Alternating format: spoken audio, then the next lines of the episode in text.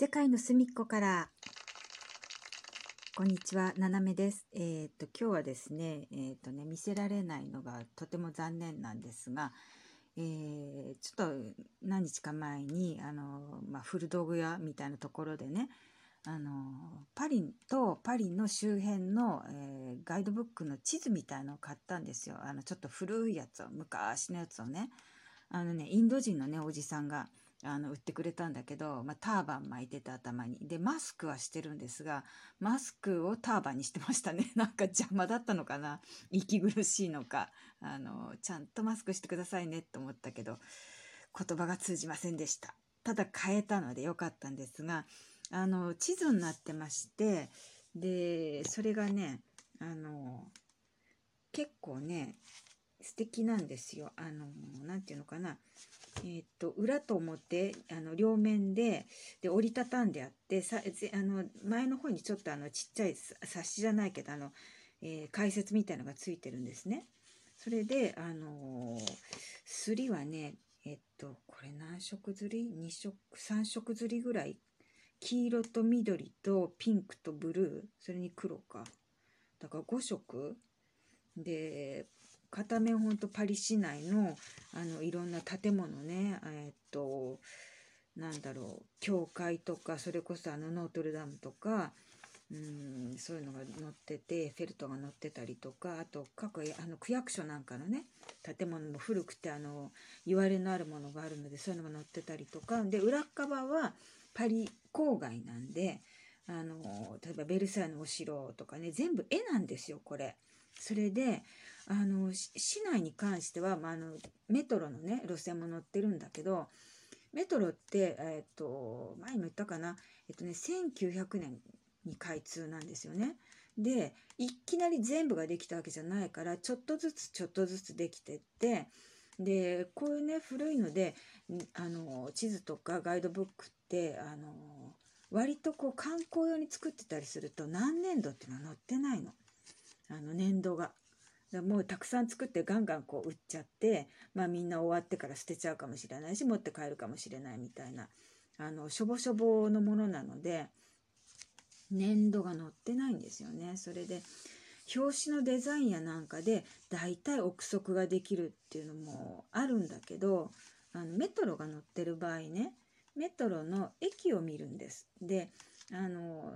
例えば今回買ったのは私があの使うあの家の最寄り駅なんですけどあれ途中からねあの名前が変わってるんですよ。で調べたら1906年にねできた駅でで名前が変わったのが1946年なのでだから戦争第二次世界大戦が終わってで名前が変わってるんだけどでそれがやっぱりネックなんですでこういうちょっと古いね年代は分かんないんだけどそんなに古くはないけどかといってそんなに新しくもないで何年ぐらいかなと思った時にそういうところをねあの見ていくの。でそうするとこれはその1946年名前が変わる前の駅名が出てるんです。でなので、えーと、中戦まあ1946年以前45年ぐらいまでっていう感じなのね。それでもう一つはあの前半にちょっとあの解説がついてるんですけどこれが観光用なのでガイドだからえっ、ー、とねテキストがフランス語英語ドイツ語ってなってるんです。でドイツ語が出てるっていうことはね第二次大戦の時喧嘩してたからねドイツとはまあ前も喧嘩してるんだけど、まあ、しょっちゅう喧嘩してるんですけどだからその時期ではないわけよ。でだからその多分その前の第一次と第二次大戦の間ぐらいだから想定して大体1930年代のね地図なんだねっていう感じで見てるんですけどねあの路線なんかもメトロの路線は後から追加していっぱいできてるからそこからたぐっていくこともできるんですけどまあ、なんかねこういう地図って楽しいですよね。あのまあ、これはロスエンズとそのまあ本当にあの大雑把にね、まあ、絵入りのあのパリの地図っていう感じなので今ちょっと開いてるんですけどねうんとまあまああの出てないようなお話もいっぱいあるんだけどなんかねやっぱりすごいあこんな建物いっぱいあるんだなって観光名所いっぱいあるなっていうね今ほら観光できないからねでああの公園とか、まあ、ルーブル美術館とかねみんなちゃんと綺麗にできてんのよ。で通りの名前もね大きいところはみんな出てますね。うん、バスチーなんかもねちゃんと,、えー、とあの銅像みたいのがちゃんと書いてあるしね。うん、で、えーと、フランスねあの、まあ、有名な建物もあの素敵なんですが区役所とかね市役所とかそういう建物あと駅ねえー、っとどこだっけオーステルリッツの駅とかねあとサンラザールとか結構ね大きな駅も綺麗なので、あの見栄えがするというか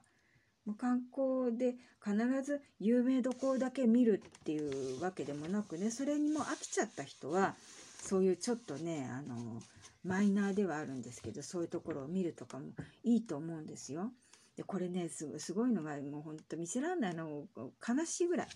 あの郊外のねちょっともう本当にパリ市をこうぐるっと書いてあってそっからその郊外の風景が出てるんだけどもうねただの田舎本当にあの草原となんか森みたいな感じで、うん、ちょこちょこっとあの部分部分でねやっぱちっちゃい村があるかなって今もう街ですごいのにもうちっちゃい村みたいなね感じになっててすごい面白いですね。こういうあの地図とかね古いもの見つけてねそんなそんな古くなくてもいいんですよ。あの20世紀に入ってからのでもかなりね楽しめる。あの動かなくても観光できる感じ、うん、だけど面白いねこういう